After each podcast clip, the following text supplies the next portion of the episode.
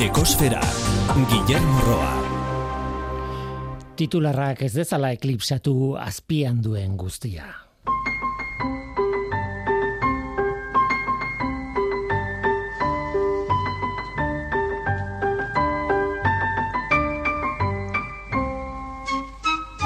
Kaixo denoi, ongitorri ekosferara.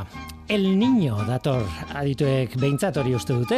Oraintxe dugun egoera, esaten dute, El Niño fenomeno abiarazteko egoera da, eta litekena da urte bukaera aldera, ba, martxan egotea El Niño. Urte batzuk izan ditugu la niña fenomenoarekin, eta, bueno, ezagun egingo zaizue, planetaren kliman izaten den aldaketa zikliko bat izaten da. Ziklo horretan, orain el niño dator, nola nahi ere, ez da ziklo erregularra matematikoa, batzuetan bi urteko zikloa da, eta beste batzuetan zazpi, eta beste batzuetan, tira, gehiago agian. Azkeneko la niña bukatzen ari zela, ba berriz ere hasten zen, eta tira, mundu mailako fenomenoa da, eta oso oso oso zaila da iragartzen. Zikloa enso deitzen da berez, eta hiru irrats ditu nolabait. Beroaldia, hotzaldia eta neutraltasuna. Eta el niño ziklo horren beroaldia da. Horrek esan nahi du litekena dela 2008 lau orain arteko urterik beroena izatea. Litekena da. Aurreko urte beroena 2006 izan zen, baita el niño fenomenoaren ondorioz. Egi esan zientzialariek ez dakite zenbateraino bortitza izango den oraingo el niño, baina horixe, beldur dira. Berez, ozeano barean gertatzen da, itxasoa beratzen da, oiko temperaturatik gradu erdi bat gora edo gehiago, eta urrazaleko beroak atmosfera berotzen du, eta horren guztiaren ondorioa planeta osoan zabaltzen da. Baina ondorioa ez da berdinaleko guztietan. Australian lehorteak eragiten ditu. Ipar Amerikako egualdean, hoi baino euri gehiago, eta Indian kontragoa, montzoia ahuldu egiten du eta beraz lehortea. Adibidez. Ikusiko da, ea zer dakarren eta zenbatekoa duen, zenbateko eragina duen, oraingoz albistea da kondizio egokiak ditugula el niño martxan jartzeko. Konturatuko zineten ez dudala klima aldaketa ipatu, ez da? Ba, enso zikloa ez delako klima aldaketaren ondorio bat. Beti existitu da el niño eta la niña, eta beti da nik ekarri dituzte ondorio latzak planetan, azken mili urtetan, behintzat. Noski, klima aldaketa urteko beroenen jatorriaren oinarria da, baina honek ere kontatzen du.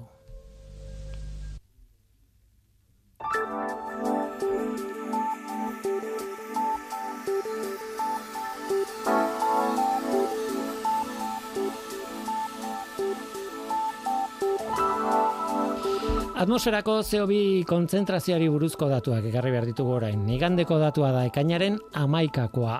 Lareunda goita lau, koma laro bat ppm izan da, maunaloa sumendiaren behatokian neurtua. Ia ia aurreko asteko zenbaki bera da. Oso zenbaki altua e, badakizue urteko maksimoaren garaian gaude, baina berriz ere, nabarmendu egin behar da, aurtengo maksimoa iazkoaren gainetik dagoela. Iazkoaren ekainaren amaikako datua, lareunda hogeita bat, koma emesortzi ppm izan zen, ura ere oso altua, Baina iazke jatu ginen, bueno, lareunda hogeiko mugatik gora ginelako. Ba, aurten, ari da, aurten lareunda hogeiko muga hori, mm, behian gelditzen zaigu, gainditutako balio bat, besterik ez da. Horixe ba, aurtengo balioa iazkoa baino iru ppm erdi basuagoa da. E, alderantziz, altuagoa aurtengoa. Ia lau ppm dira. E, zeo biren konzentrazioak jarraitzen du igotzen urte urte eta hori ez da berri ona. Berri ona litzateke zeo biren konzentrazioa berreunda lauro gehi ppm izango balitz eta ez lareunda hogei tikora. Gaur autoi buruz itzein behar dugu. Batetik, Euskelek izeneko, bueno, lanbide ziketako autoelektrikoen txapelketa dugu. Javi Oskoz, Don Bosko ikastetxeko automobilgintzako irakasleak kontatuko digu. Gainera beste gai batzuk ere ekarriko ditu, besteak beste utzita eta bastertutako luxuzko autoen kontua. Gai bitxia. Bestetik guoldei buruz itzein behar dugu, klima aldaketarekin gora egin duen arrisku bat da, ikerketen arabera. Erpina asko dituen gaia da eta oso interesgarria benetan. Hori da gure gaurko eskaintza, zu ongi etorria zara. Murgildu zaitez gure ekosferan.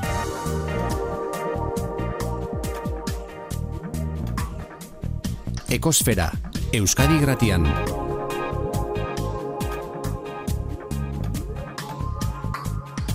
Ekosfera.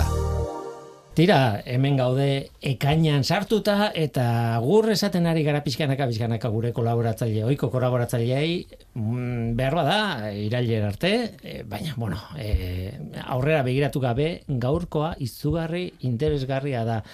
Javi Oskoz, Don Boskoko automobilgintzako e, irakaslea, eta gure, bueno, autozalea, auto aholkularia denetik. Kaixo, gitarri.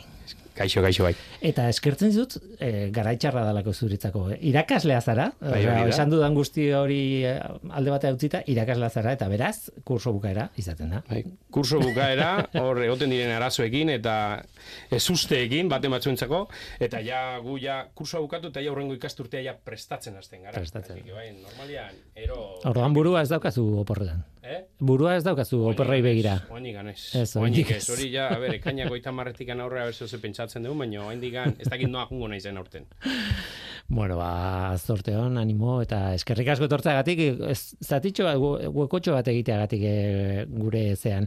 Em, gustatuko litzateke astea aipatzen eh, gaurkotasuneko gaia eta da euskelek e, izeneko mm, txapelketa bat eta da hain zuzen ere e, ondo esaten dudan, baina lanbide ziketako autoelektrikoen txapelketa.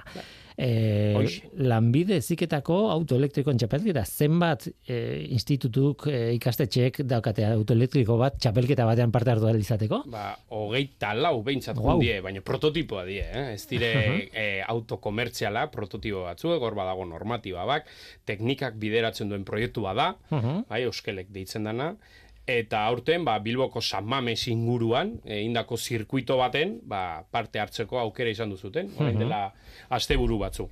Eta, eta hoixen, ba, bueno, guk ere ja badamazkigu urte batzu hortan parte hartzen, ez dakit, aurten ez dakit zehazki zazpiarren urtia ezotezan, euskelegena, eta ja, bueno, urte batzu da- badamazkigu parte hartzen, da, eta bueno, nahiko emaitza politiak, nahiko gogorra izaten da, azken finean ila zerotik eh, egin barreko auto bat izan du da, urtengoa, Eske hori galdetu behar nizun, ez dira izango kalean erabiltzen ditugun edo ikusten ditugun auto elektrikoak Ez, ez, ez, prototipo txikia, monoplaza txikiak, bai, bai, e, bere garaien zeo ze libreo zan, e, edo zen kotxe esango nuke eraman zitekeen, e, hainbat, zeurta zeun neurri mantenduta noski, baina ja, bueno, e, normatiba geroz eta zorrotzagoa da, ja, aurten ja lau errodadun autoak izan behar zuten, e, gutxi gora bera denak forma berdinakin, e, kanpoko forma berdina, orduan ja, e, urtetikan urtera, bo, bueno, zailtasun gehiago jartzen die, beraz, lan gehiago izaten da, ez da izaten, bo, bueno, ja kotxea aurten prepatzen dut, eta ja, bueno, urte, ruengo urterako,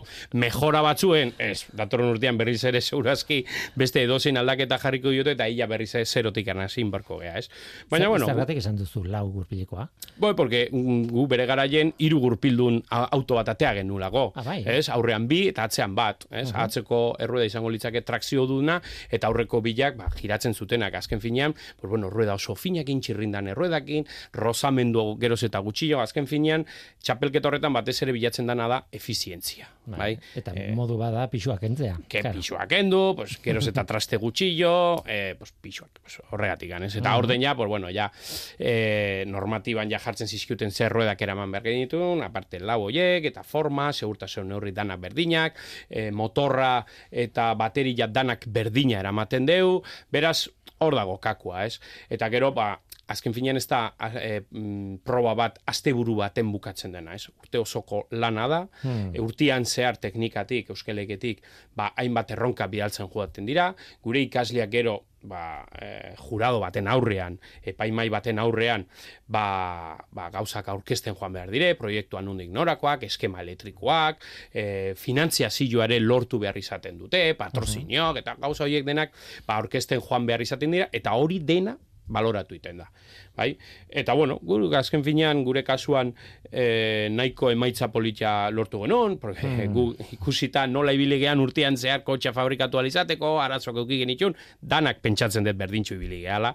Bai? Eta bueno, azken finean sailkapen nagusian, sailkapen orokorrean laugarren postua lortu genuen, ez dago bat ere gaizki ikusita nola biligean, eta zoriondu barra azkau, ba, gure lankidea, mendizabala gazteizko gure lankidea zoriondu ditugu, azken finak, hau, beraiek izan e, baitira aurtengo iragazleak. Eta, bueno, azken finean, e, ikastetxe publikoa gea, danak izautzen gara, eta, bueno, daton urterako badugu zer entzuna, ez? E, et, eta kanpotik etorretako jendeakin ikusten bai, bai, bai. arabera, pasatu diazun informazioaren arabera, gantabriatik, iparraldetik, e, Valentziatik ere bai, eta, eta bai, eta normalian etortzen diren oiek, etortzen dire irabaztera. Prestatuta, ez? Bai, Prestatuta. Bai, bai. Eta bai, bai. zuek galde egiten zute, beraien zeatara eh, lehiaketetara. Ez, porque beraiek ez dute olakoik antolatzen. Uh mhm. -huh. Olakoik ez dute antolatzen. Bai, badaude Europa mailan olako probak, e, txeleko maraton deitzen dana, eta beraiek bai adituak direla proba hoietan, gu geure bere garaien oain dela mar bat urte ibili izan dugu eta bueno, azken finean, horko esperientziare balio digu, ba, bueno, olako proba baten parte hartzeko.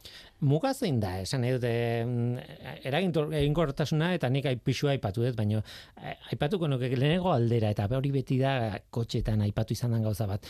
Pilotua da garrantzitsua, izango da, noski, baina Mm, ekipo teknikoa garrantzitsuagoa da ba, dana, pilotua baino. Zan dute dana efizientziana e, karrera baten ere pilotuare oso garrantzitsua da. Jakinin bar e, azeleradoria ninun sakatu, nola frenatu hori teknika hori e, zaila izaten da ikasten eta normalian, pues hori, kotxea bukatzen nahiko lanak izaten dugu eta kotxea probatzeko denbora askorik ere ez dugu izaten. Mm Baina seguru nago danak parte hartzaile guzik. Orain proban e, parte hartuta gero berriz ere izango ban genduke beste hilabete bat oain e, gida asunto hortan hobetzeko trebatzeko seguru nago askoze efizientegoak izango ginazkela gidatzeko garaien. Baina noski teknikoki ere prepatuta egon barra dago. E, Bateriekin supongo, ez? Bai. Bateriak bai. izango dira puntu... Bateriak izan dagoa, dana berdina di, eh? Dana, dana berdina ezkago, uh -huh. baina gero hori edozein arazo dagoenean zure talde teknikorrek eta ekiporrek e, kotxea boxean sartzen danean, pues, aliketa azkarren e, erroedak aldatu, edo bateria aldatu, edo edozin arazu suertatzen baldin bada, hori konpontzeko, danak koordinatuta baldin bada gauden oski, hor segundu bat, azkenean oso garrantzitsua da. Mhm. Eta bueno, guk batez ere geratzen gara, guk autozalea, lasterketa zaleak nola gean, ez, geratzen gara, gure, gure kotxe azkenean azkarrena bere izan duzala, ez, mm ez, hor bazuten, bazituzten hainbat proba, betikoa, eh? txapelketa bat nun ordu bete zibili batzuten kotxiak, bai? e, eta gero baziren beste hainbat proba, ez? Pues, e, frenatzeko distantzia, ber zeintzun txikiena, edo zeintzan e, zerotik e, berrogeita mar metrora ea zeinek egiten zituen azkarren, eta hor guria izan duzan azkarrena, eta gu autosaliak izan da, ba noski, ba guretzako izan duzan, nio, gure kotxia azkarrena, gero zer da, pues bueno, e, karrera unen, ba arazotxo bat izan duzun errueda bat, e, e, epaiak uste zuten errueda askatzen aizala, hor batxe bat baseon, batxe bat baseon, koska bat baseon, justo hor samami zinguru hortan, espaloia jetxi itezan, eta hor koska bat itezun, eta gure aurreko errueda bat, muitu bezala iten zan, eta epaiak e, e, santziuten sartzeko. E, boxetan sartzeko hori lotzeko. Lotuta zeon, baino justo batxe hortan ematen zuen, bai ematen zula bideoak ikusita, e, errueda askatzen aizala, baina zan suspensioan, bus, mugitzen zala. Hmm. Eta horregatik, ba, bueno, hor, e, buelta txobato galdu genuen, eta eta azkarrenak nola izango du ginen, azelerazio puntu horretan ere, horrek, basun, mm, reglamentuan horretortzen zan, e, kotxerik azkarrenak, gero e, karrera neunean azkenak ateain bertzutela, ez? Pues zeo zen bai, lehiakorragoa bai. izateko. Orduan, claro, azkenak atea eta pues, e, gero danak adelantatzen honin bihar, eta, ba, bueno, uh -huh. Baina gure irakasliak oso gustora gatu ziren, ikasliak egindako lanakin, bai, e, karreran bezperan irakasle horrekin itzeite malima zenun, ba, pikutara bialiko zizun, pues, nervioziala, azken orduko gauza faltaziala, dana nervioak, hau falta da, hau falta da, baina nik astelenian irakasle horrekin inakikin itzein nunean, ba, ba, bea, oso justo ageatu zen, gaur egun noa indikan ere esate nio, esperientzia mm. oso politia izan duala, baino esan dagoa, justo mm. karreran bezperan bakizu izatean, ez? Dena den galderatxo bat, e, e, Formula 1 datorkit burura, eta, bueno, beti esan diate, Formula 1ko autoek daudela prestatuta, Claro, alik eta biadura gehien ez dakiz zer baina e, lasterketa bat bukatuta eta txikituta dagoela ba, kotxe hori.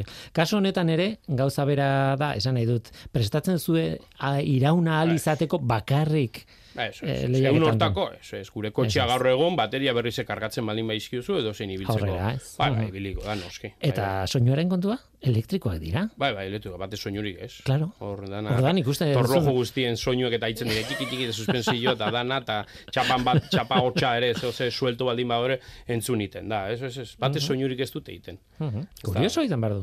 Nium, hori entzun gabe. Bueno, ja, gu ja pixkana pixkana oitzen hasi gara, ja auto lasterketa de xente daude auto elektrikoekin, da pixkana pixkana oitzen ari gara. Aipatu nahi zenuen eh, aurrera egiteagatik eta lasarteko garai bateko eh, eh, zirkuitoa, ez? Lasarteko zirkuitoa Gipuzkoan, egia esan lasartean doain urni eta hernani eta berriz ere lasartean buelta lehen Mhm. galdetu izut eh, zenbat kilometro dira, amazazpi esan diazu, eh, duela eun urte erabiltzen zen zirkuito bat, ez? Hori da. Eta, bueno, gara hartako bakarrik zirkuitoa bera ja oso ezberdina zen, gaurko asfaltoekin konparatuta.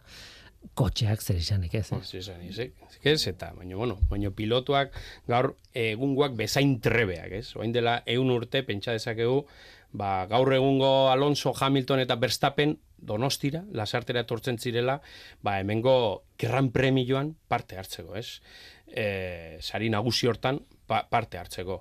Gaur egun guretzat izango litzake, ba, bueno, eso, osea, zinez gaitza, pentsatzia, e, pilotoiek honea etorriko dianik, ba, gure hemengo zirkuito baten ibiltzera, baina bere garaien orain dela eun urte, ba, ba, ala gertatzen zan, donosti zan, ba, esango nuke, Monako bat bezala. bai? Herri barrutan sartzen zan zirkuito bat, eta esan dagoa, amazazpi kilometroko zirkuito bat, zorua ere etzan noski gaur egungo asfaltua bezala, autoak ere, zuek esan bezala, etza hauden bi auto berdin, e, batek volante eskubilan, bestia eskerrian, bestia martxak ez dakit nolak, bestia bestiak, bueno, bueno, eta esan genezake, bos, bain dela gutxi, hori urte urren hori, ugarren urte hori ospatu dala, eta Don Boskoko irakasliak ere, ba, bueno, bertan asistentzi bezala parte hartzeko aukera izan dugula, eta guretzat ohore bat izan du da, eh, han, bere garaian ibilitako kotxeiek, ba, ukitu eta konpondu behar izatia, ez? E, ka- Real ba, Automobil Club Basko Navarrotikan kaso intziuten, da esan ziuten, a ber, laguntzeri bagenekan, asteburu hortan, e, ba, bueno, aurre ikusten zutelako kotxe horiek, ja, etor, etorriko ziren kotxe horiek, egun urte baino gehiago bazituztela, eta seguroski baten bat baino gehiago arazoak emango zitula, eta hala izan duzan, ostiralea txaldian ja etorri zenean ja ikuste genituen, bat berotu, bestia olila galdu, eta bestiak etzula arrankatzen, bateri jara, eta honea, eta Jabeek ze esaten zuten. Eh? Jabeek esaten zuten. Eh, ba, bueno, jabeak ere, bueno, noski olako kotxe baldin batue, eh, zaleak dire eta Claro. desente kontrolatzen dure, dute kotxeei buruz eta informazio desente ematen dizute eh, konpontzeko garaien. Eta bueno, hortan ibili ginen eta bueno, igande hortan ba leno zirkuito hori izan tramo berdinetikan pasatzeko aukera izan dugu nuen, eta andoain urnieta eta hernaniko biztanleak eta lasartekoak noski, ba, disfrutatzeko aukera izan duzuten, eta bueno, Etzan lasterketa bat izan, Eh, baina simulakro moduko simulakro bat. bat ere. Eh, Itzan, ba, asko gustatu zait, hori, eh, irtera nola irtera hintzen nola duten, egiten ez? zan, ez? Pilotoak alde baten, errepidaren alde baten, eta autoak bestalden, pon, tiroa bota eta pilotoa montatu, baina, bueno, bere garaiko kotxeak hortziren, eta gaur egun, ba, esaten duten ez, oi, lenguan etorri ziren auto batzuek, ba, sortziru mila euro, milioi bat euro, bali duten kotxe Wow. dierela. Azken finean, pues, bere garaien egin ziren, oitako bi hiru kotxe, eta horietako bakarra gehatzen da, eta hemen zagon, pues, Bugatti bat, bueno, Bugatti esaten dugunean, ja, ez, garesti hitzatortzen zaigu burura, ez da? Bas, kotxe hori, pues, bertan zeon, ba, ba, ziren bi Bugatti, eta orduan hispano-suizak, eta horrelako auto, autopotolo eta garestiak, pues, hemen honea etorri, etorri ziren. Eskuzeinak. Bai, bat, au. eskuz egina, osea, etza, etzire, etzauden bi kotxe berdin. Eta, eta hoxen. Tira, interesgarria, eta bide batez, e, ba horixe, nik ez nekien, ga, etorri zaren arte ez nekien lasarteko zirkuitoak egin urte bete dituela, e, interesgarria da, interesgarria da. Em, Proposatzen dizut gai aldatzea, ze Bueno. ekarri diguzun, bueno, nahi bat zuga, jarraituko, eh, dezakegu- posible genduke, ontaz hitz egin, azte bete. Bai. E, aldatu behar dugu gaia, eta urrengo gaia niri izugarri interesgarri egin zait. Era bat aldatuko dugu. E, ez dakit nola jarri titularra. Abandonatutako, utzitako eta baztertutako lusuzko autoen gaia da. Em, zuk kontatu nik hobe, baino beto zer, den hori. Ez, orain dela ez, hilabete batzu, aste batzu behintzat, e, irakurri ahal izan duen nun, ba, bueno, hemen Euskadiko komisaldegi, ertzainan komisaldegi baten baten, pasaudela luxusko hainbat kotxe, pues, konfista, konfiskatuta tokuak, ez? Ba, etzakit, lapurrak, o maltzurrak, edo, etzakit, e, ustelkerian ibilitako politikoen autoak, edo behintzat, e, zeo ze auto alegalak bertan zaudela, eta usteltzeko arrisko handiakin, ez? Pues, ikusten zan, argazkietan, eta aipatzen zituen bezala, pues, Ferrari bat, oain dela amar urte, amabi urte, bertan zaola, autoaren itxura ikusten zenun, eta pues, zeharo erdi, bueno, erdi ustela, e, belarra atetikan atetzen zitzaiola, eta hori guzilla, gero beste hainbat kotxe, pues, BMW lujuskoa, beste Lamborghini ere berri berri ere basa honan, wow. pues, beti, beti ere ez, bueno, luxusko kotxe horiek, bertan, eta nere galdera, nere buruari egiten iona, zergatik. Ez, zergatikan pasa behar duen Ferrari batek amar urte, horko ertzainan edo edozein udaletxetako deposito baten, bertan botata, danak gauza danak aklaratu arte. Eta azkenian, aklaratzeako e, e, egiten dutena da, kotxe hartu, eta desguazera bota, ez? Eta nik esaten una, ezintzaio beste irtenbide bat eman, ezintzaio irtenbide ekologiko bat eman auto horreri, e, eta beti galdera, beste galdera bat iten dio jendeari ulertzeko, ez? hor e, ustelkeri kasutan ibilitako politikoen itxetan sartu dienian eta ikusi izan dutugu, entzun izan dutugu komunetan, da bazituztela, bereien itxeko saloietan eta sukaldetan Belazkezen kuadro bat, Kandinskina beste bat, Goiana ez da gizer, eta komunean gainera, komunean gainera ez? Han, umedadeakin da, zaseakin, eta gero arribitxiak ere izaten zituztela, mhm. eta normalian olako kasutan, gauza horiek harrapatzen dituztenian, ez dut uste, Eh, edozein depositotan bertan botata usten direnik.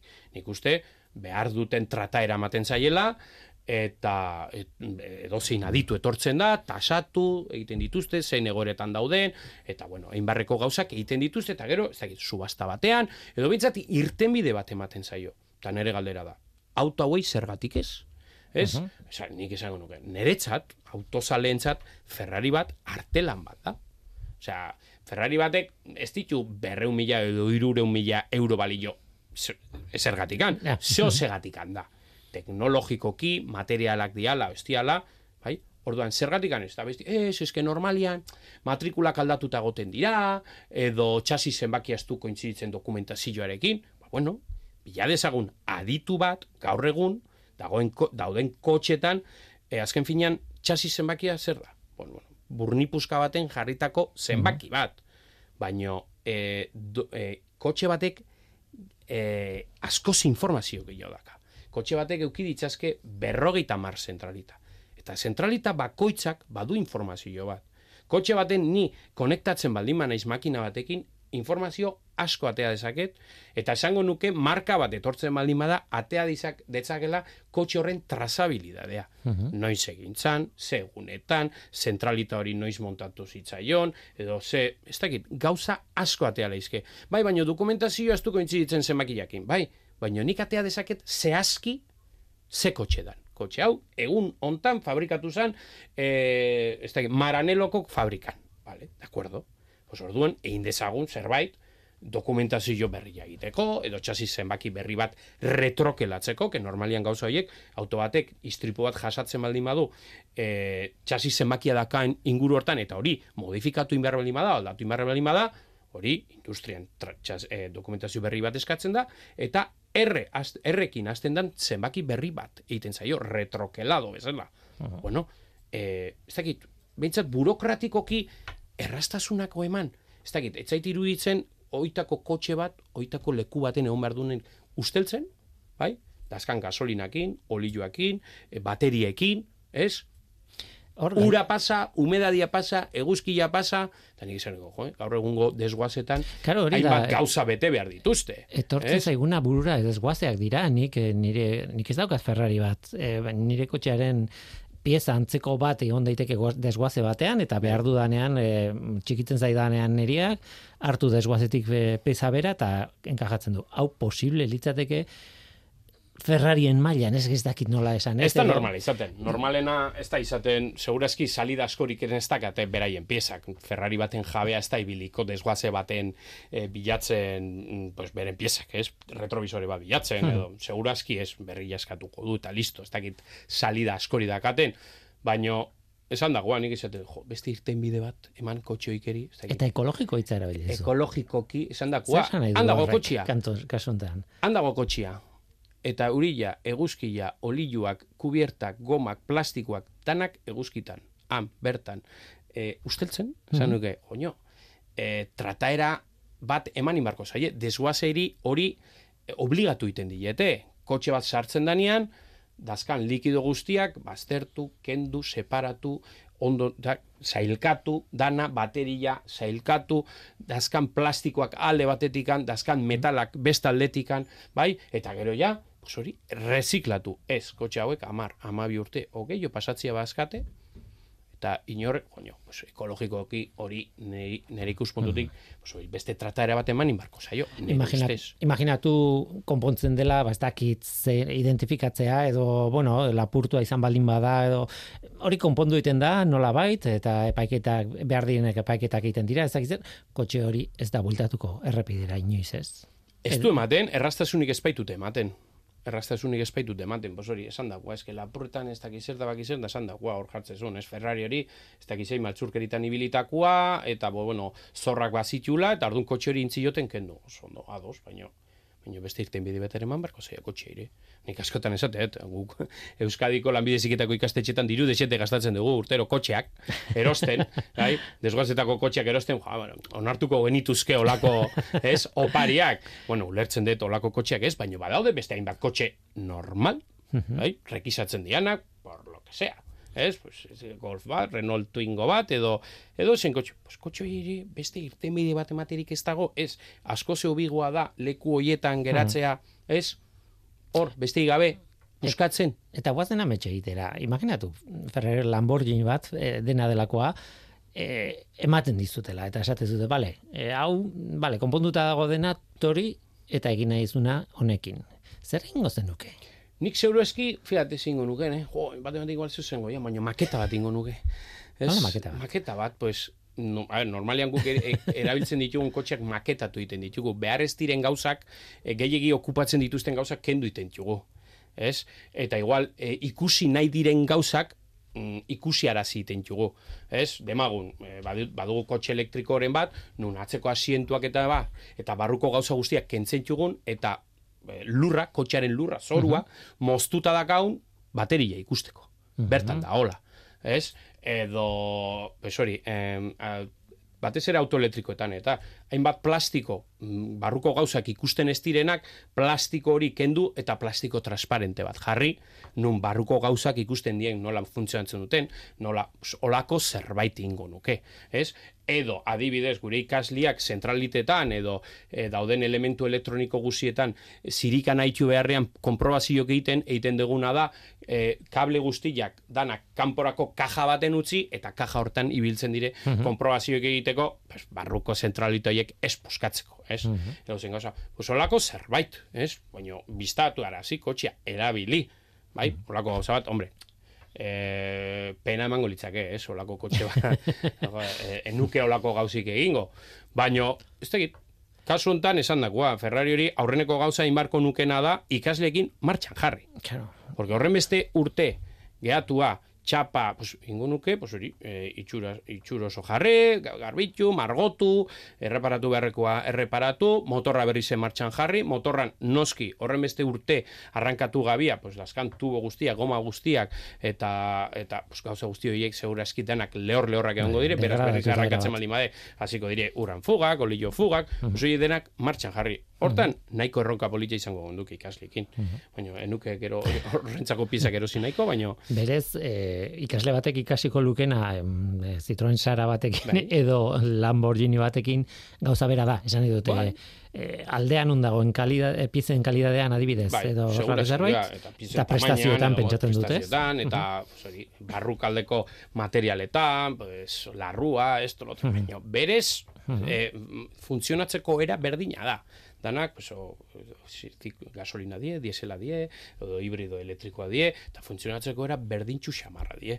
Beraz, ikasi, noski ikasiko luketela. Baina, bueno, esan dagoa, ez dut espero holako kotxika saldukoanik, baina konfortako, konformatuko nitzake, pues, esan dako, Citroen xara batekin, bertan dagola, Claro, claro. sortzi urte da mazkila hor, eta denak badakiula, ba, segurazki, desguazen baten bukatuko dula, pues, metalesko bola bat eginda. Hmm. Eta izaten no, lehen nu ezintzun kotxe hori atera eta bentsat, ez, esatean bezala, donar su cuerpo la ciencia. Ez, zerbatxe. Ez, Sin más, olako, eta, pues, pena da, ez, esan dakua, kuadro bat izango litzake, jendia, pues, eskuak burutan jarriko litzako, oh, zeari dire, zeari de bira, zer da hon hemen da, ni izan dago, jota, Ferrari bat ez dizu gauza, berdina iruditzen. Ba, mas. Kritikoa xamarra izatea tokatzen zitzaigun gaur bai, bai, urteko bai, bai. azkeneko saion. Nahi baldin baduzu alperrikako deia ingo dugu, bai. eh, mesedez eman horrelako, horrelakorik baldin bakazu zure komisaldekian, zure depositoan edo zintokitan, hor da don Boskoko ikastu. Bosko eta Euskadiko edozein ikastetxeek, bueno, eskuzabalik hartuko lituzke. Tira, bukatu behar dugu eta eta bukatuko dugu pixka beti egiten dugun bezala, nik uste dut beharrezkoa dela, eh? udarari begira ari gara, e, zurekin azkeneko kolaborazioa, bueno, pentsatu dut irailetik aurrera berriz ere elkarte, elkarrekin egongo gara. Zuen, Uf, noski baiet, noski baiet, ateak oso irekitaz du.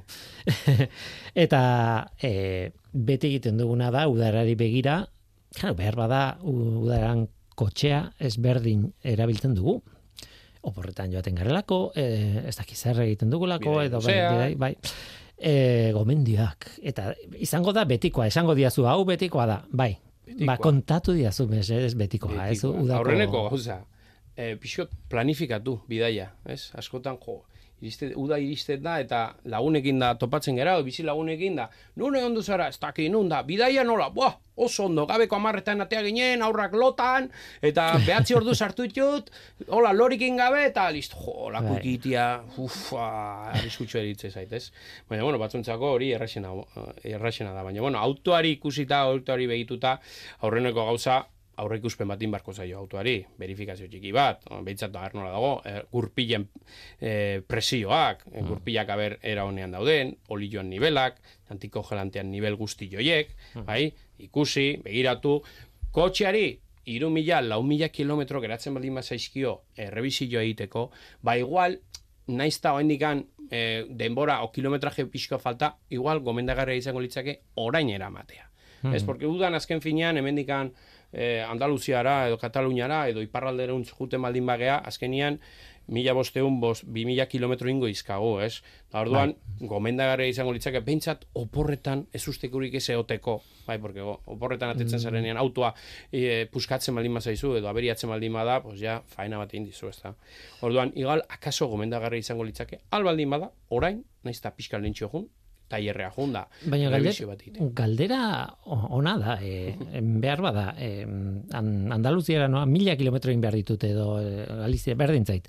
E, mila kilometro segidan egitea edo gaur bosteon bihar bosteon egitea berdina da kotxearen aldetik izan dut, eh? Gero norberak. Eluke desberdintasunik egon behar. Eluke desberdintasunik egon behar. Ez? Porque azken finean gero egunero egiten dugu oita bost, oita marlanea juteko, eta hori azken finean... Claro, hori, muturrera manda, ni lanera joaten naiz, eta ez dakitzen bat kilometro egiten ditu oso gutxi, amar, ez dakit, hogei, junda etorri. E, bari, ez dakitzen bat aldiz hori eginda, ba, berroita mar aldiz hori eginda... Kilometraje batetik aurrera berdin txuxamar da. Bai? Osea, autoari gehiago eh, molestatzen dio, edo izorratzen dio, kilometro gutxi itiek. Bai? Otzian ibiltzia. Baina ja behin autoa ondo baldin badago, berua baldin badago, lareun kilometro egin, bosteun edo zazpireun kilometro egin, o mila kilometro egin, erreska baten berdintxu zaio. Guri ez. Ja, guri ez. Guri ez, gu nekatzen geha. Mhm. Gu nekatzen geha. Gu gara reflejoak eta galtzen dituena. Gu gara lokartzen gehanak edo nekatzen gehanak. Baina autoari, prinsipioz, ja, behin berreun, berreun kilometrotik gora, autoa, ja, e, noski espaldin badugu aparteko mm, aldaketa hundilik somatzen, igual temperatura berrogeita margradura ilotzen dela kanpoan, edo portu bat ilotzen hasten gehala oso luzia eta rulotak ingoaz, baino demagun dena hemendikan e, konilea, kadizea, ez? Euskadiko beste puntaraino, mila kilometro txuzula, ia esango nuke dena lau laua dala, ez dagoela olako aparteko porturik, eta temperatura hasieratik bukaeraraino berdintxu samarra izango gala, autoantzako ez da aparteko uh, desberdintasunik. Bai? Orduan, beraz, esan dagoa, boste egin, hmm. mila egin, igual zaio, autoari. Baina esan dagoa, aurre ikuspen bat egitea komeni da. Hmm. Aire girotua, kanpoan, berua da, hola, aire girotuarire, diru pixka aurreztu nahi baldin badugu, bai, hogeita bat gerradotik bera ez jarri, aire girotua. Naiz eta kanpoan berrogei grado egon, oita grado egon, oita, mar, oita batetik bera ja, esango nuke, guretzat ere ez da launa bai, guretzat ez da ona.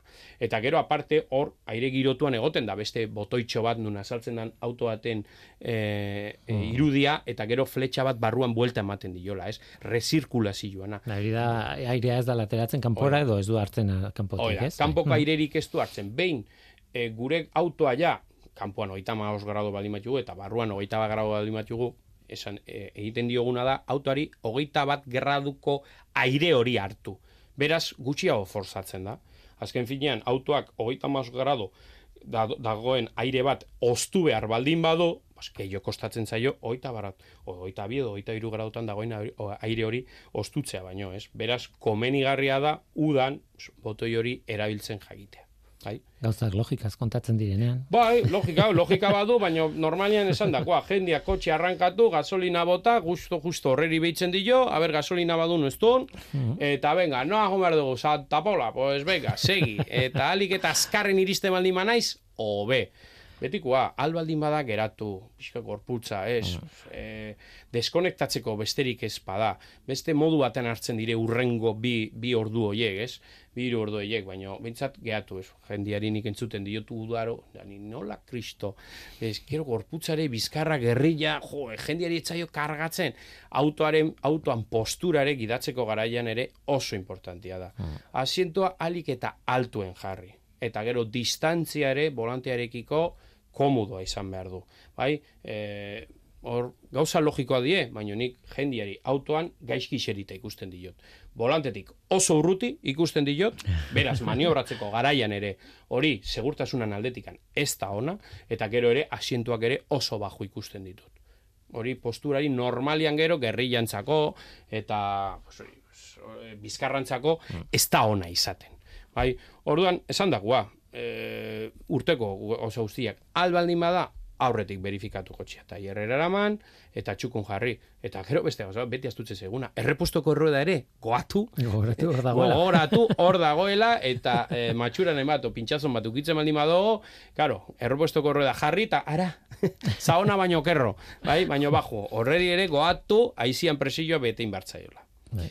Eta eh, nik gehituko nuke duela gutxi tokatu zaidalako, e, e, zera, e, zulatu nolako gorpil bat, gogoratu behar dela nola aldatu. Zenik improvisatu ja, bai. nun, eta aldatu inun lortu nuen aldatzea, eta ondo, eta taierrea amatea, eta bueno, ja, hortik horrea. Prozesu erresa da. Erresa ba, da, Teoria erresa da.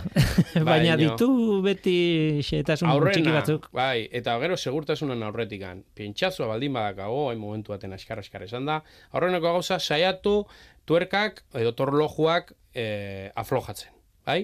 Lurrian dagoela. Gero, katuakin altxatu Eta katuakin altxatzen nahi garela, errepuestoko rueda kotxean azpian sartu. Bai, zergatikan, demagun, esken eri pasazitzaidan behin, eh? eta hori gauza horiek horrela ikasten dira. Demagun, errepu, pintxatutako errueda kentzen degula. Mm Eta justo momentu horretan, kotxea eroitzen dela, katotik. Pues, esken eri pasazitaiten, autopistan, wow. iru kamioi pasazien ondotikan, Uf. kotxea muitzen hasi zan, eta katuak bakigu, kotxekoan nola izaten dira, uh -huh. oso txikiak izateie, bai, base bai, bai. eta orduan, kotxea balantzak hasi zan, da, bomba, kotxea erori ba eskerrak errepuestuko errueda azpian nagala sartua. Zergatik, claro, errepuestu eh, errueda kenduta eroitzen baldin bada kotxia, claro, kotxia gehatzen da lurran kontra. Katua sartzeko aukerik ez dakat, ezin det kotxia altxatu. Bai? Eta gero aparte, diskoan gainean apoiatzen dula, frenoen gainean, beste edozein matxura ukitzeko arriskua, baina eskerrak, kotxia, pum, errepuestuko errodan gainen ero izan, katua sartzeko aukera izan dunun, eta behin hori nula, pintxatutako errueda azpilan sartu eta errepuestokua jarri nilon. Mhm. Bai? Eta gero, estutzeko garaian, pues, alik eta, bai, kotxa arrimatu, torlojuak, katuti jetxi, eta behin lurra e, jotzen nahi dala rueda, bukatu Or, estutzen. Hor, azkeneko kolpia, horreman. Gutxe gara prozesu azkarra da, e, eta edo zein zalantza baldin bauzue kaso egin, bai? Baino, batez ere, esan dakoa, errepuestoko errueda saiatu azpilan sartzen segurtasunan gatik. Ez zitzaidan inoiz buratuko. Bai. Eta gero beste gauza bat, eh? jendiak eh, eh, ohitura izaten du. Katuakin, bai, manibelari ematen diogu, demagun eskubia gela, eskubiko eskuakin, eta eskerreko eskuan eukitzen dugu katuari heltzen. Ja. Kendu eskutik, eskua hortik. Kendu eskua, porque kotxea mugitzen baldin bada guk eskerreko esku horrekin ez dugu ezer egingo. Arrapatzeko arrisku handia.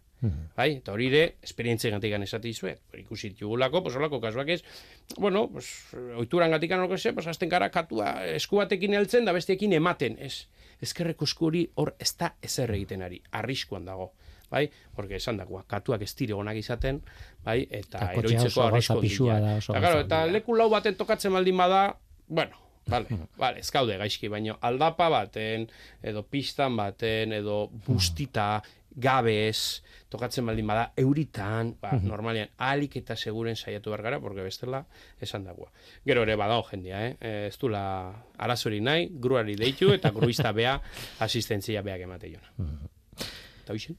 Tira, ba, eskerrik asko, eta ba, zulatzen dudan urrengoan, aber, e, lendabizi nik aldatzen da, eta gero deituko dizut esan ez, eh, egin dut, gogoratu naiz, ja, errueda azpian sartzen, eta bar, e, placer bat zurekin egotea, ez bakarrik gaur, demoraldi osoan, es, mm, esan dakoa, era irailatik aurrera ere elkar ikusten dugun, elkar dugun, eta besarka hondi bat, Javi, ondo pasau da. Berdin.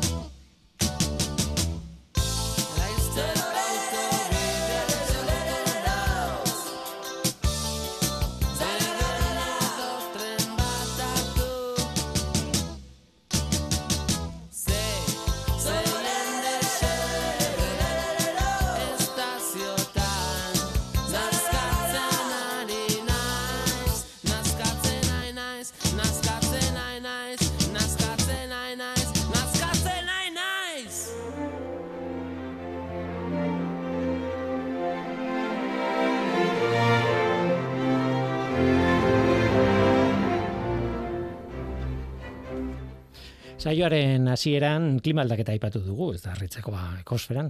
E, tira baina berreskuratuko dugu aipamena, klima aldaketaren ondorio bati buruz hitz egin behar dugulako orain. Paradoxa bat da egia esan.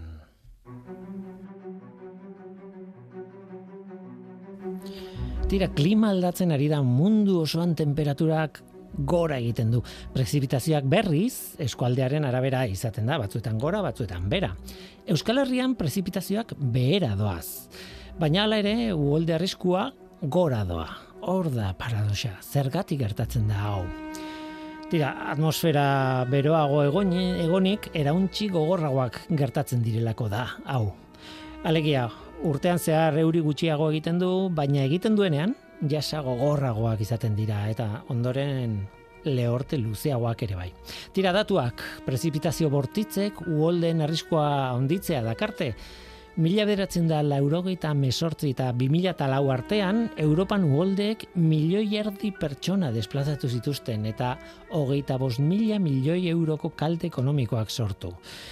Espainiako aseguruen konsortzioen arabera, tramitatutako espediente euneko berrogeita lau koma eta ordaindutako kalte ordainen euneko irurogeita bi uholdeek sortutako kalteen ondorioa da.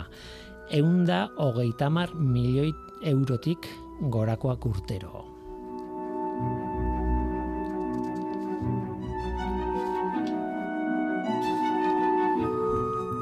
Hau zergatik gertatzen da, adibidez, goazen penintsulara begiratzea, ez penintsulako orografia estartu behar da, noski eh, kontua da kostatik gertu, itxasotik gertu, mendi altuak, komatxoen ba, komatxo artean baldin bada, al mendi altuak daude. Tira, mendi horiek eutxi egiten diete e, egodeiei, eta nolabait euriak luzeagoak izaten dira. Eta gainera, hor erortzen den ura, ba, akumulatu egiten dira. Akumulatu egiten da, baina ibaiak motxak eta aldapatxoak izaten dira kostaldean, ba, hori mendiak bertan daudelako, eta urak denbora gutxi ematen du ibaietan. Beraz, ibaiak ez dauka almenik ur hori gordetzeko, eta beradoa ura eta uholdea gertatzen da. Hainbat kasu daude penintsulan, bata da Ebro ibaia e, kontatu dudanaren kontrakoa da, hau da oso emaria handia duen e, ibaia eta berez iz, e, ura gorde dezakeen ibai bat. Baina e, jaiotze aldean edo oso atlantikoa da, ez dakit nola esan, ezaugarri atlantikoak ditu eta berzeak beste Nafarroan gertatzen dira uholdeak ba, e, jokatze duelako ba, lehen aipatu dugun hori bezala.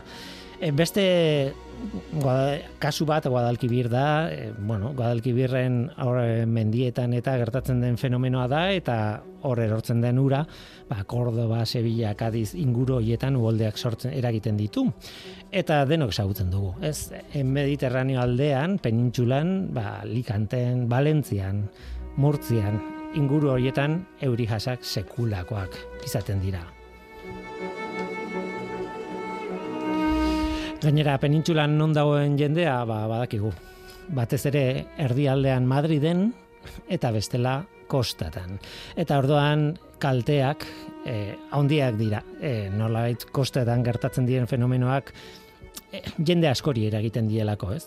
Per capitako kalde, kalte handiena penintsulan, hain zuzen ere, Gipuzkoan, Murtzian eta Alikanten edo Alakanten gertatzen da. Europan bada mugimendu bat, bada egitarau bat, Room for the River izeneko egitaraua e, herbereetan jarri duten martxan, oso eskala hundian gainera. E, ibaiari bere tokia egin behartzaio. Egia esan, uholdeen arriskoa ez da arrisku naturala bakarrik, hain zuzen ere, bueno, gizakiak eragindakoa da gehien bat, ez? Arrazoi asko daude horratzean, baina gizakiak ibaiari hartutako lekuarengatik izaten da. Tira, Room for the River gitaraua Euskal Herrian askoz eskala txikiagoan bada ere, bueno, lanak hasi dira horretan. Adibide bat da, Urumeako bekaldean, astigarragatik loiola aldera edo. Hor e, biztanleek ibilgua dragatzea eskatzen zuten, baina horrek arazo honditu besterik etzuen egingo adituen arabera, itxas urari barruago sartzeko a, bidea ematen diodolako dragaketak beraz, e, konponbidea etzen oso erresa. E, nolabait lortu behar da ibilgunetik urruntzea, ez ja, ez naiz urumea zari, naiz orokorrean, ez? Eta noski, alarma sistemak hobetu behar dira, uholdea gertatzen direnako, noski. Tira, baina e, ibilguetik, ibilguetatik urruntzeaz gain eta alarma sistemak hobetzeaz gain, zer egin daiteke? Adituek esaldi honekin e, esaten dute, ez? Neurri magikorik ez da existitzen. Badakigu denok hori, ez? Baina hainbat neurri kombinatuz arriskoak nabarmen murriztu daitezke eta hitz egiten dute hidrologia hobetzeaz. Hidrologia hobetzeaz zer da? Ba, filosofia da ura ahalik eta polikien haitz dedin e, edo hori eragitea. Mm, horrela behekaldeetan lekurik arriskutsuenetan kalteak murriztu egiten dira. E, oso erresa da esaten, behar bada ez da hain erresa egiten, baina noski guk egindako gauzak ibai arroetan ba, berplanteatu behar dira kaso batzuetan, ez? Gizakiak egindako azpige egiturek sortzen dute ualde arriskua handia. Hau gertatzen da badibidez errepide eta mendi pista askotan errekastoak gurutzateko egin diren pasabidetan, bueno, odi txikiekia direlako, tira, gauza asko izaten dira. Eta azken kontu bat presak. Presek uholdeetan eragin handia dute, baina oso ezberdina izan daiteke. Presa handiek, esa, itoitz edo ainarberen modukoek edo urtegi handia sortzen duten presek uholdea murriztu egin dezakete. Mm, horretarako urtegia guztiz bete gabe eduki behar da eta uholdea datorrenean uateak itxi eta pilatu dadila ura horrez. Uholdearen lehen kolpea kalte gehien egiten duena ba, murrizteko, ez? Presa txikiek berriz, ba ez dute hori lortzen, Euskal Herrian milaka ditugun horiek ez dute uholdea murrizteko adinako urtegia sortzen. Aitzitik uraren maila igo egiten dute, batzuetan iruzpalau metrotan, eta beraz, uholdeen arriskoa onditzen dute. Presa horiek beste funtziorik betetzen ez badute, eta askotan gertatzen da hori, hala diote behintzat adituek, presak eraistea izan daiteke uholdeen arriskua murriztu ez ezik, ibaiaren naturaltasuna eta biodibertsitatea hobetzeko modurik errazena.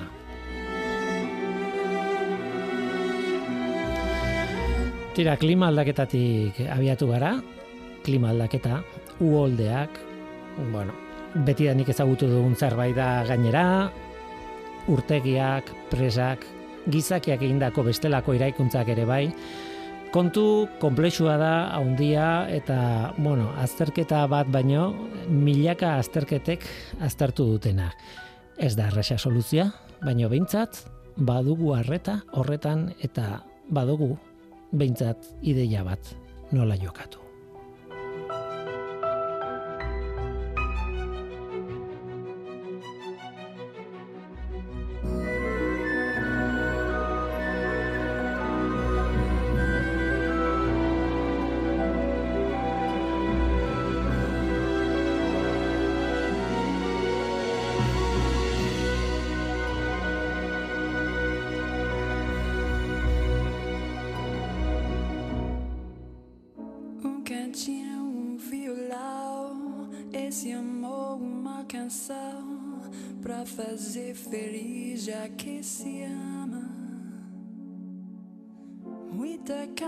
Pra pensar e ter tempo pra sonhar.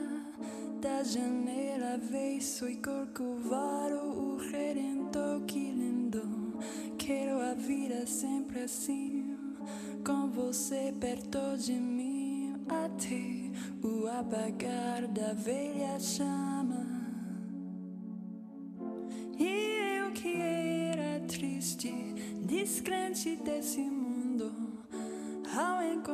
Você eu conheci.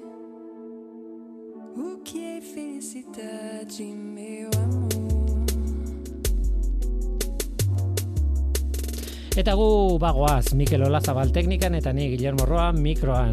Datorren astera arte ondo izan. Agur.